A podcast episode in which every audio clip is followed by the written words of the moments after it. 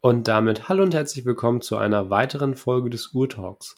Heute haben Raphael und ich uns zusammengesetzt und wir wollen mal ein ja etwas abstrakteres Thema behandeln, was nicht direkt etwas mit Uhren zu tun hat, sondern vielmehr der Aufbewahrung von Uhren. Also wie wir unsere Uhren aufbewahren, wie wir sie auf Reisen mitnehmen, was wir von Uhrenrollen halten, was für Boxen wir verwenden. Und ja, das ist einfach mal unser kleines Urtalk-Thema heute.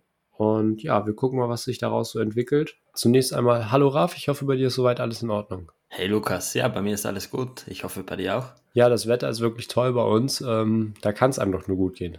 Ja, hier bei mir auch. Also ich bin jetzt ja wieder in Klagenfurt für die Prüfungen und ich muss sagen, das Wetter hier ist echt der Hammer. Es ist zwar ziemlich, ziemlich heiß, aber den ganzen Tag über Sonne und ja, wie du es schon gesagt hast, da kann es einem wirklich nur gut gehen. Ja, ja. So, dann wollen wir auch mal nicht lange schnacken, sondern gleich einsteigen. Was trägst du heute am Handgelenk? Ja, ich trage heute ähm, eine relativ neue Uhr, sogar die neueste Uhr in meiner Sammlung, nämlich meine Dimex in der NASA-Kollaboration. Also der eine oder andere hat ja vielleicht schon auf meinem Instagram-Account gesehen. Die habe ich und jetzt kommt wieder ein bisschen Werbung, wie die letzten drei Folgen auch, vom Leben Psychomaniac, also vom Cem äh, in seinem 2000 Abonnenten-Special gewonnen. Und ich muss sagen, das ist echt eine perfekte Sommeruhr. Die hat ein schönes weißes Ziffernblatt, äh, ein paar rote Akzente und das Coolste an der Uhr, wenn man die Krone reindrückt, dann startet man nicht etwa einen Monopusher-Chronographen, nein, aber das gesamte Ziffernblatt leuchtet dann blau. Also da ist ein, eine Leuchtzelle drin, beziehungsweise irgendeine Leuchtdiode. Und ich muss sagen, das ist schon echt ein mega Spektakel, wenn es abends dunkel ist und man das Ziffernblatt der Uhr zum Leuchten bringt. Also ich habe eine, also die Uhr macht mega Spaß. Und wie sieht's bei dir aus? Ja, da sind wir dann wieder bei unserer letzten Folge, die wir zusammen aufgenommen haben, nämlich den Quarzuhren. Das ist wieder so eine Quarzuhr, die einfach nur Spaß macht, die schön am Handgelenk sitzt, hat ein cooles Feature und ja, echt cooles Teil. Macht bestimmt richtig Spaß. Definitiv. Und wie sieht es bei dir aus? Ich kann mir ja irgendwo schon vorstellen, was du heute trägst, aber erzähl uns mal. Ja, ich weiß gar nicht, äh, wo ich da anfangen soll. Ich weiß nicht, wann, die, wann wir jetzt diese Folge hier veröffentlichen werden, ob ich die schon im Podcast vorgestellt hatte. Was ich aber auf jeden Fall weiß, ist, dass ich immer wieder erzählt habe, dass ich auf eine Uhr warte und dass ich da wirklich auf den Tag hinfiebere, dass ich sie mir endlich kaufen kann. Das war immer die Tudor Black Bay 58. So, und jetzt vor rund anderthalb Wochen war es dann soweit.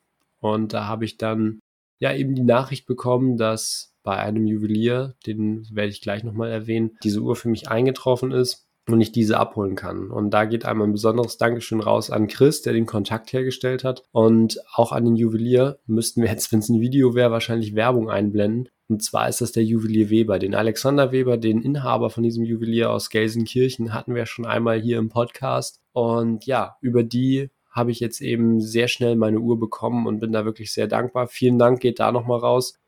Wir durften da wirklich einen sehr tollen Service genießen und ja, haben noch ein paar schöne andere Uhren angeguckt. Die konnte man dann bei mir auch kurz auf Instagram sehen. Wenn ihr mal in der Gegend seid, schaut gerne vorbei. Ist hier definitiv ja einen Besuch wert. Richtig großer, geräumiger und sehr moderner Laden. Und ich bin froh, dass ich endlich meine Blackberry 58 am Handgelenk tragen darf. Und ja, bin mega happy mit der Uhr und seitdem kommt sie eigentlich kaum noch vom Handgelenk. Ja, die Black Bay ist echt so eine wirklich schöne Uhr. Aber ich habe gesehen, dass du trotz dieser Mega-Uhr deine anderen Uhren auch nicht zu vernachlässigen scheinst. Und das finde ich auf jeden Fall gut. Genau, also ich fahre ja recht oft mit dem Fahrrad zur Schule und weil die Strecke immer so ein bisschen holprig ist, trage ich dann da am liebsten eigentlich meine SKX, weil die das ja eher mitmacht. Beziehungsweise die Tudor wird es wahrscheinlich auch mitmachen, aber irgendwie blutet dann da so ein bisschen mein Herz und das möchte ich ihr nicht zumuten, genauso wenig wie der Nomos zum Beispiel. Ja, mir ging es ähnlich. Ich bin jetzt letztens mit dem äh, Fahrrad bei uns auf den Kronplatz raufgefahren und beim Rauffahren war das alles kein Problem mit meiner Bullhead, wollte da mal ein bisschen stoppen so, also den Chrono einmal sinnvoll benutzen. Dann aber beim Runterfahren habe ich die Uhr in die Hosentasche gegeben, denn ganz ehrlich, das hat so extrem äh, rumgeschüttelt und da dachte ich mir, nee, das will ich der guten und immerhin schon mehrere Jahrzehnte alten Uhren nicht antun. Aber ja, wahrscheinlich hat sie es ausgehalten, aber man muss es ja nicht provozieren. Genau man will ja auch lange Spaß an den Uhren haben und sie eben nicht zu früh in den Service geben müssen. Und ja, dementsprechend kann man sie dann auch ein bisschen schonen. Genau, aber jetzt sag mal, wie sind so deine ersten Erfahrungen jetzt nach circa zwei Wochen mit der Black Bay 58? Weiß ich wieder gar nicht, wo ich anfangen soll. Ich war erstmal total positiv überrascht, wie perfekt sie an meinem Handgelenk sitzt. Ich hatte ja immer nur die normale Black Bay mal in der Hand, beziehungsweise dann auch die äh, Black Bay 58 einmal am Leder und einmal am NATO. Mm, das hat mir immer nicht so ganz so gut gefallen, weil wenn du, klar, wenn du eine, eine Uhr mit Lederband beim Consti anprobierst, dann ist es ja immer noch sehr steif. Dann kriegst du immer nicht so wirklich den Eindruck, wie sie dann wirklich später am Handgelenk sitzt und wie bequem sie sich tragen lässt. Ähm, mit dem NATO-Band baut sie dann immer noch so ein bisschen höher. Das war jetzt auch nicht so ganz meins. Ähm, dementsprechend war das echt äh, ein schöner Moment, sie dann endlich mit dem angepassten Stahlband wirklich am Handgelenk tragen zu dürfen. Und ja, seitdem fällt es mir immer schwer, sie vom Handgelenk zu nehmen. Trägt sich sehr gut. Durchmesser passt, sie ist nicht zu hoch und auch das Stahlband gefällt mir sehr, sehr gut. Also da sind so kleine Details drin. In der Schließe ist zum Beispiel dieses Tudor-Wappen aufgegriffen worden oder ja, in der Schließe für den Mechanismus, wo dann die Schließe eben einrastet, sind so federgelagerte Keramikkügelchen drin. Das heißt, da rastet dann die Schließe immer sehr satt und schön ein und dieses haptische Feedback, was du im Prinzip von der Schließe bekommst, es strahlt so eine richtige Wertigkeit und so ein richtig positives haptisches Gefühl aus. Und das sind einfach so kleine Sachen, die mich dann einfach sehr zufriedenstellen bzw. glücklich machen. Zunächst dachte ich, dass mir diese Nieten am Band bzw. dieses Rivet-Style Bracelet nicht so gut gefällt. Jetzt im Nachhinein weiß ich nicht, was einem daran nicht gefallen kann, weil, oder beziehungsweise weiß ich nicht, warum man die nicht mögen kann, weil wenn man so auf die Uhr guckt, sieht man sie gar nicht. Da muss man wirklich schon von der Seite drauf gucken. Die stören sie jetzt nicht, mir gefallen sie sogar. Die Lünette lässt sich mega gut drehen, also wirklich ein sehr sattes Klicken. Uhr läuft sehr gut im Chronometerbereich. Also ich hatte innerhalb von zwei Tagen rund drei Sekunden plus Gangabweichung, also wirklich top. Ja, bin mega zufrieden mit der Uhr und da werde ich noch hoffentlich sehr lange Spaß mit haben. Ja, ich muss dazu sagen, dass die äh, Nieten am Band, also auch wenn es natürlich keine echten Nieten sind, definitiv zu meinen Highlights, die so gehören. Denn irgendwo kennt man das ja von den alten ähm, Rolex-Bändern, die ja noch damals flexibel waren, also mit den Federn. Und ich muss sagen, das haben sie echt gut wieder aufgegriffen. Ich bin ja normalerweise kein Fan davon, wenn so Teile verbaut werden, die im Wesentlichen keinen Sinn haben. Wobei es hier natürlich eher ein Nachteil wäre, wenn das Band vernietet wäre. Aber ich muss sagen, das gibt da auch nochmal so einen richtig geilen Vintage-Flavor. Und ja, ist im Endeffekt, ich hatte die gar nicht auf dem Schirm. Ich hatte die wirklich, äh, vor du mir davon erzählt hast, wirklich nicht auf dem Schirm. Aber mittlerweile muss ich sagen, dass das ähm, neben der Nordflag die Tudor ist, die mir am besten gefällt.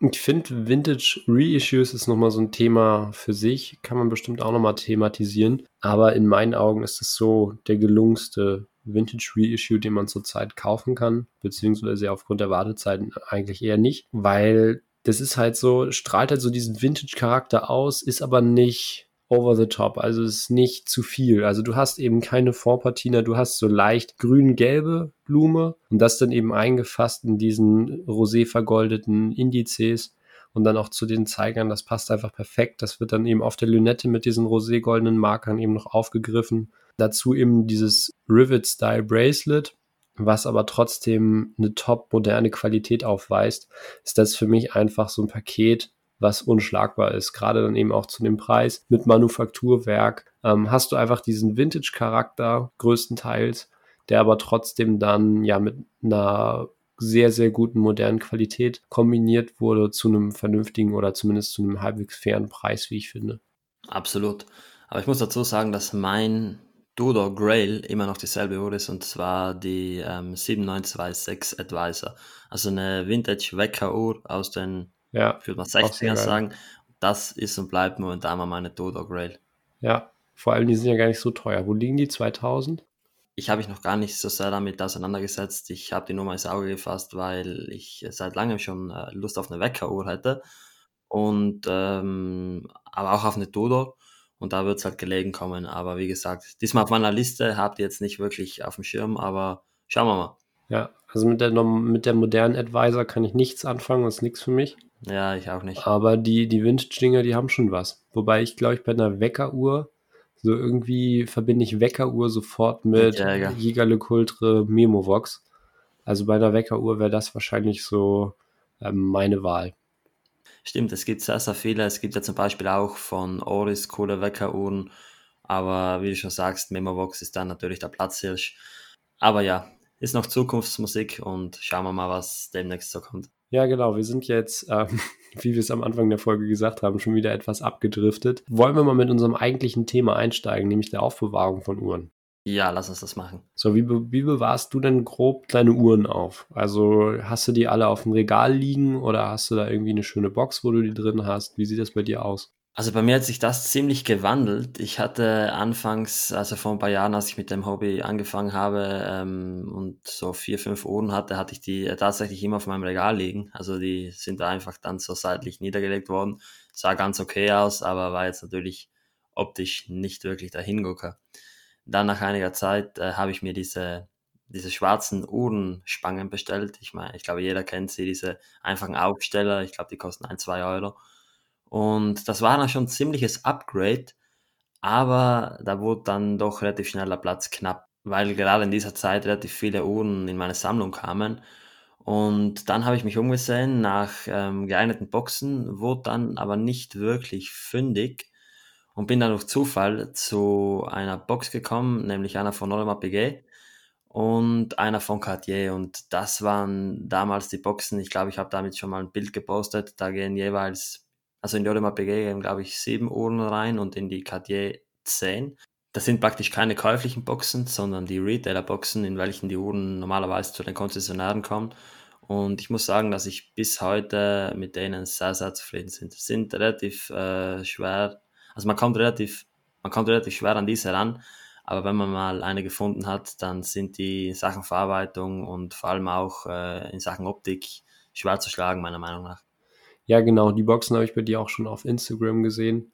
Die fand ich auch richtig, richtig cool und seitdem schaue ich immer nach, ja, immer nach Boxen von anderen Marken, weil mir es dann halt auch wichtig wäre, wenn du so eine Box findest, die dann halt auch zu einer Uhrenmarke zu haben, die du sammelst.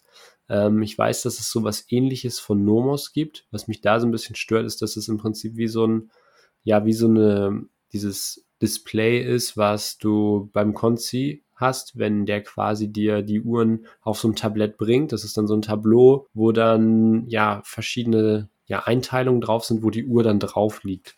Ähm, das finde ich halt dahingehend nicht so schön, dass die Uhr da nicht drin fixiert ist. Und wenn du die Uhr am Lederband auch trägst, dann ist das Lederband ja nicht mehr gerade, sondern, sondern hat so eine leichte Wölbung. Dadurch, dass sich das am Arm anpasst. Und dann steht das immer so ein bisschen hoch und das finde ich halt da dann nicht so gelungen. Ähm, dementsprechend suche ich immer nach solchen Boxen, habe bis jetzt noch nichts gefunden. Deshalb habe ich jetzt aktuell noch eine, sag mal, eine günstige Uhrenbox für sechs Uhren von Amazon. Die hat, glaube ich, 15 Euro gekostet. Dementsprechend ist auch die Qualität, aber die tut halt ihren Zweck. Ähm, ist halt jetzt keine schöne Präsentationsbox oder so, aber ähm, um die Uhren drin aufzubewahren, ist es vollkommen ausreichend erstmal. Ja, wie du schon gesagt hast, äh, ist bei mir auch so. Meine eigentlichen Uhren, die bewahre ich immer in einer Box von Omega auf. Und das ist jetzt eigentlich nicht so passend, da ich ja nur eine Omega-Uhr in meiner Sammlung habe. Äh, jedoch bei den Cartier-Uhren trifft sich eigentlich ganz cool mit der Cartier-Box. Muss aber dazu sagen, dass äh, die Omega-Box da auch mein Favorite ist, denn die hat oben ich glaube, Platz für zehn Uhren, also in Spangen, also auch mit Metallband und unter dieser Ablage finden nochmal, ich glaube, acht Uhren am Lederband Platz und das eigentlich an sich schon sehr, sehr cool. Dann auch noch in Echtleder ausgefasst, beziehungsweise mit Echtleder überzogen und noch mit einer Schließe, also recht viel besser wird's nicht. Ist natürlich riesengroß und ziemlich schwer, aber im Endeffekt ist es eigentlich perfekt, die Uhren so aufzubewahren. Ja, ja, dieses Thema Spangen bzw. Uhrenaufsteller finde ich auch sehr spannend. Ich habe mir tatsächlich für meine Nomos so ein Display gebaut, also aus Sperrholz, wie du sie auch im Laden hast. Ich bin jetzt noch nicht dazu gekommen, mir das Logo drucken zu lassen und das dann eben so wirklich dem anzupassen, wie sie dann auch im Schaufenster stehen, weil ich das halt immer so cool finde. Ich habe immer geguckt, ob man sowas kaufen kann, aber entweder findet man zu vielen Marken, wie jetzt beispielsweise Nomos nicht, oder die sind echt wahnsinnig teuer. Also zum Beispiel für die Tudor hatte ich jetzt geguckt, da geht so ein Ding schnell für 3, 4, 500 Euro. Und das nur als Deko-Objekt finde ich dann schon so ein bisschen überdimensioniert, beziehungsweise wäre mir das einfach das Geld nicht wert. Dementsprechend habe ich mir das jetzt für meine Nomos schon aus Sperrholz selber gebaut. Dann habe ich mit einer Farbpalette eben geguckt, welches, welchen Grauton die dann eben verwenden. Und dann habe ich glücklicherweise eben so einen Uhrenständer, beziehungsweise ja mit so einer Spange eben halt zu einem vernünftigen Preis kaufen können. Ich glaube, über Chrono 24 war das sogar. Und ja, das war echt ein Glückstreffer und da habe ich dann teilweise meine Uhr draufstehen auf diesem äh, Display. Dann habe ich da noch so ein paar Dekoartikel nebenliegen, die Nomos ja auch selber verkauft. Also ein Nomos Notizbuch, ähm, das Federstegbesteck von Nomos. Und das habe ich dann in so einem Kallax-Regal von Ikea stehen. Das ist ja dieses Regal mit diesen Würfeln, wo die einzelnen Regalfächer äh, würfelförmig sind. Und das finde ich schon echt cool. Das macht dann auch was her. Ähm, gefällt mir echt gut. Das ist natürlich dann nichts, wenn man mal außer Haus ist. Das mache ich dann meistens irgendwie abends, äh, wenn man dann irgendwie einen Film schaut oder so, dass man da dann immer mal mit einem Auge oder so hinlinsen kann. Aber sonst stehen die natürlich nicht offen rum, die Uhren. Ähm, ja, für meine Tudor habe ich leider noch keinen Ständer gefunden. Ähm, habe jetzt mir auch noch kein Display gebaut. Dementsprechend sind die Uhren meistens in der Box. Ähm, meistens auch, also meine Nomos und meine Tudor habe ich dann auch in den Originalboxen. Papiere und Rechnungen sind natürlich nicht dabei, das wäre echt dämlich. Aber genau, das ist so erstmal grob das. Und dann habe ich eben in meiner 6er Uhrenbox habe ich dann eben so die anderen Uhren, also ein paar Vintage-Uhren, die Casios, die ich habe drin und so. Ja, das ist so grob das, wie ich meine Uhren aufbewahre. Ja, bei mir ist es relativ ähnlich. Also wie gesagt, ich habe den Großteil der Uhren dann in diesem ähm, in dieser Omega-Box die glücklicherweise auch in mein Schließfach gepasst hat, denn sonst wäre es relativ blöd. Also ich würde mir da jetzt nicht die Arbeit machen, alle Uhren einzeln in so Täschchen zu verpacken und die dann ins Schließfach zu bringen. Aber wenn ich die Uhren dann zu Hause habe, die ich trage, dann kommen die in die KT-Box zum Beispiel.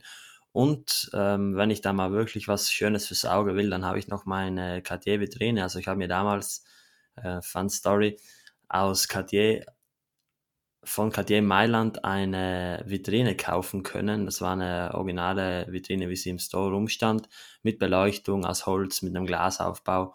Und das war ein bisschen ein Impulskauf. Also ich habe die gesehen und war sofort verliebt.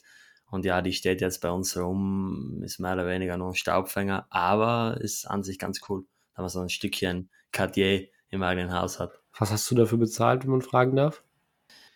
Ja, mir wurden damals gesagt 90 Euro und das passte für mich auch. Äh, dann habe ich jedoch nochmal nachgefragt, was denn der Versand kosten würde und die meinten, ja, es sind 90 Euro und ich habe dann irgendwo gemeint, okay, der Versand sei inkludiert. Dann aber waren es natürlich 180 Euro.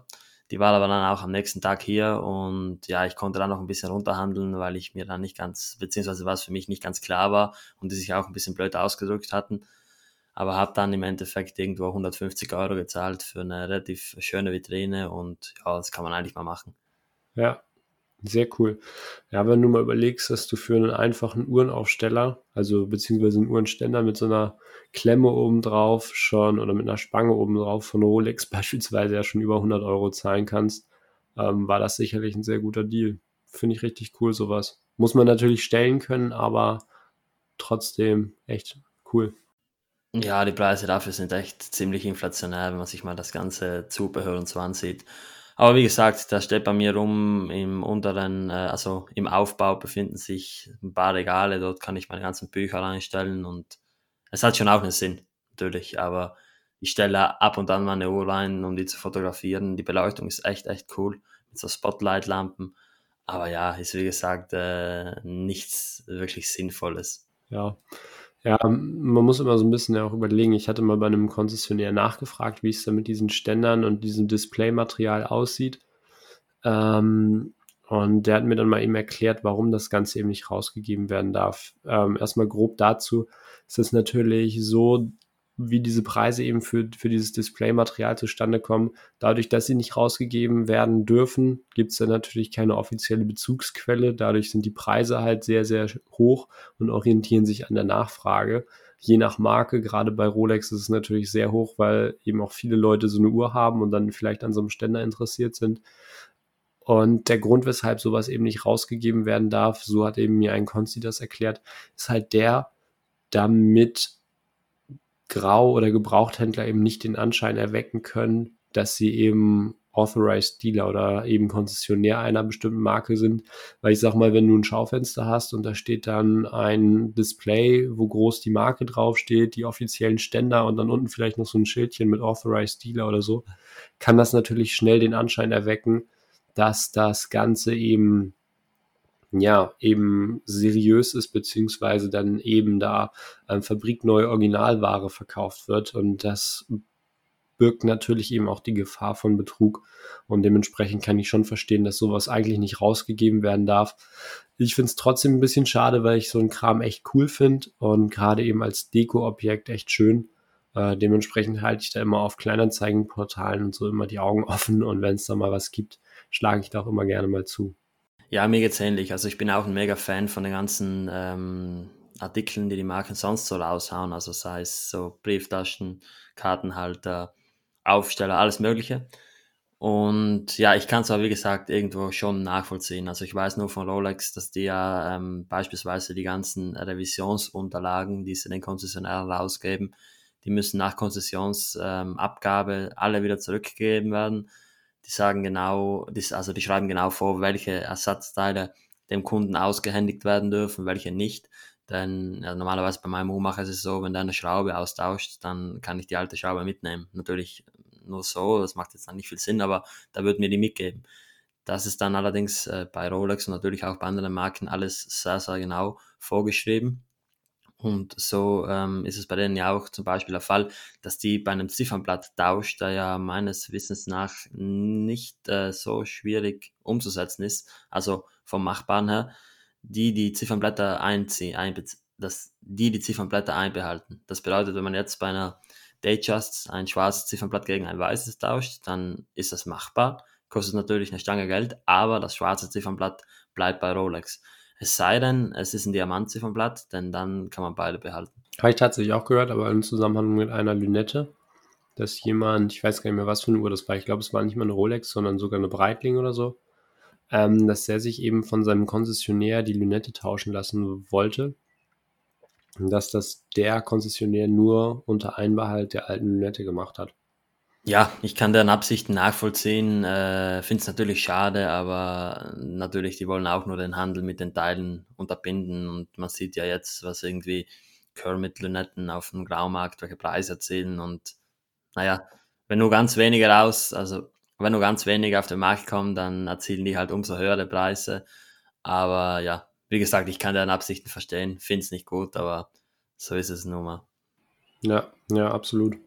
Okay, Lukas, jetzt erzähl mir mal was, wie du Uhren auf Reisen transportierst. Denn bei mir war es ja gerade eben so, dass ich äh, vor ein paar Tagen wieder hierher gefahren bin mit äh, wirklich nur ganz mit nur drei Uhren im Gepäck. Also ich hatte da meine äh, Seiko AGS mit, meine Neptune, die mit dem Tropical Ziffernblatt, die Timex und natürlich noch die Longines, die mittlerweile schon wieder weg ist.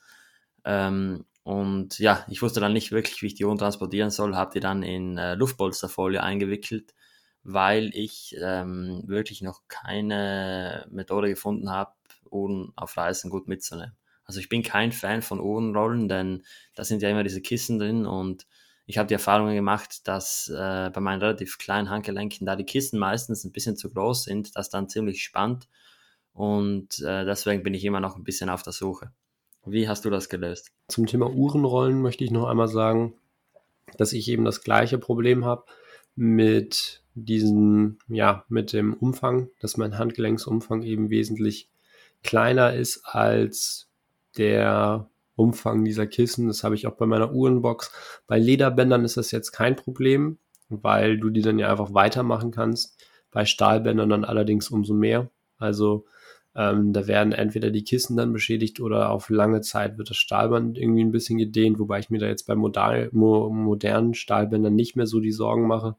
Äh, gleiches Problem habe ich tatsächlich aber auch eben bei diesen Verkaufsaufstellern beziehungsweise bei diesen Uhrenständern, ähm, dass die Spangen meistens viel zu weit sind, weil die sind ja eben darauf ausgelegt, dass da eine Uhr drauf passt, wie sie eben im Fenster steht. Und da ist dann eben entweder auf einem Lederband oder mit einem Stahlband, wo noch alle, alle Glieder drin sind. Und bei meiner Tudor habe ich jetzt zum Beispiel drei Bänder, äh, drei Glieder rausgenommen und die passt jetzt zum Beispiel auch nicht auf den Nomos-Ständer, weil der ja eben für größeren Umfang ausgelegt ist.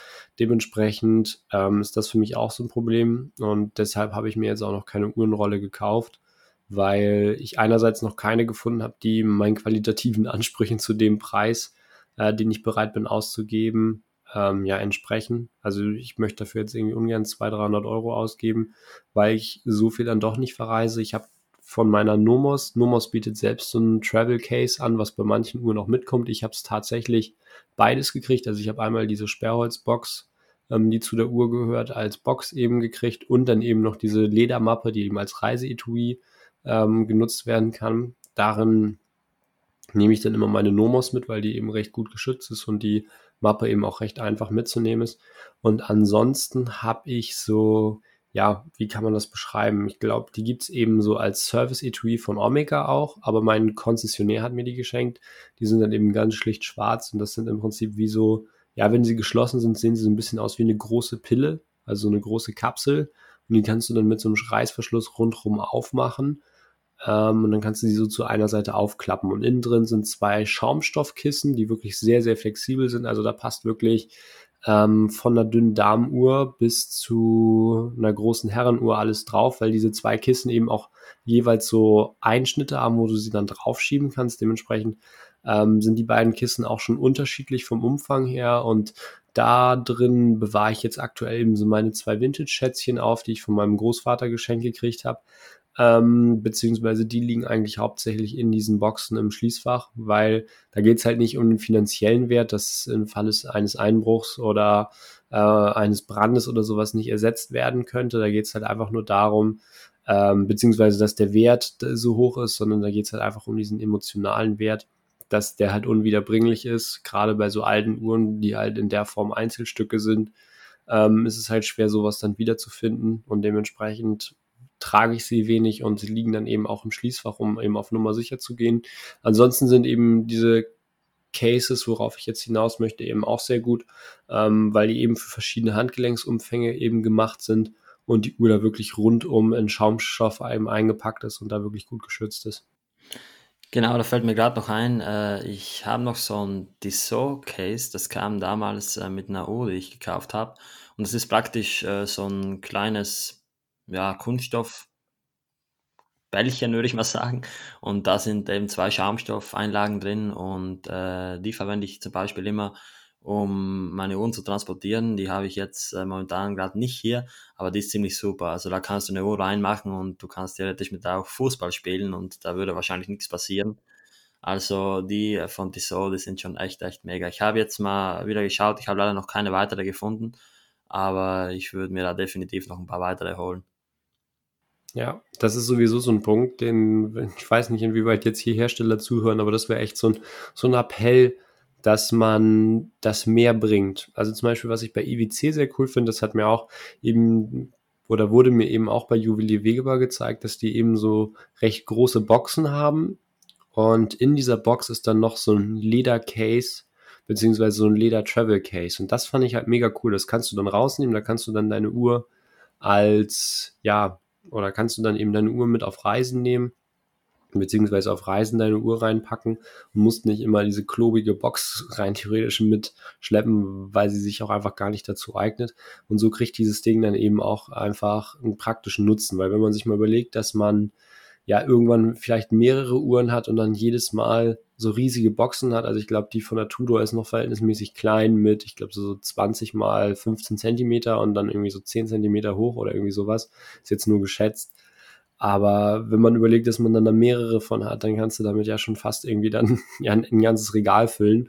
Und das finde ich dann schon so ein bisschen, ja, ein bisschen too much. Und da finde ich es dann einfach schön, wenn es dann da auch Travel Case Alternativen gibt, die dann auch noch ein, ja, eine sinnvolle Komponente mit sich bringen von dieser Box und wo man dann die Uhr eben auch auf Reisen beziehungsweise ja allgemein eben gut drin aufbewahren kann. Weil ich habe zum Beispiel auch das Problem, dass bei unserer Bank die großen Schließfächer alle belegt sind. Dementsprechend haben wir nur eins, was halt ungefähr so hoch ist wie ein Aktenordner. Also da passt halt ein Aktenordner rein und da passt jetzt zum Beispiel die Box von meiner Tudor gar nicht rein. So, selbst wenn ich sie dann eben aufbewahren wollen würde in der, in, im Schließfach ähm, mit der Uhr, ginge das halt nicht, weil nicht ins Schließfach passt. Und da wäre halt so ein kleines Travel Case schon deutlich praktischer. Ja, das habe ich auch von Bekannten gehört, dass die ähm, relativ tiefe Schließfächer haben. Also wir hatten da relativ Glück. Wir haben eigentlich äh, fast schon, also wir hatten da relativ Glück. Bei uns würden auch die Boxen reinpassen. Allerdings ähm, bewahre ich dort eigentlich nur die Uhren auf. Denn für mich macht es eigentlich keinen Sinn, da die Boxen reinzumachen, denn die nehmen ja meistens extrem viel Platz weg. Und deshalb sind es da eigentlich nur die Uhren. Aber ja, so ist es im Wesentlichen, wie ich meine Uhren aufbewahre. Also ich achte sonst immer darauf, dass die Uhren natürlich äh, geschützt sind vor äußeren Einflüssen und natürlich, dass ich die, wenn ich sie jetzt äh, längere Zeit ins Schließfach gebe oder so, komplett fettfrei halte. Aber wenn man eine Uhr zum Beispiel mehrere Jahrzehnte mit Fingerabdrücken liegen lässt, dann kann es sein, dass sich die Fingerabdrücke einbrennen. Also ich habe das auf alten Stahltaschenuhren schon gesehen, da waren dann wirklich die Fingerabdrücke im, also im Gehäuse drinnen und die gingen so gut wie gar nicht mehr raus. Außer natürlich mit der Politur.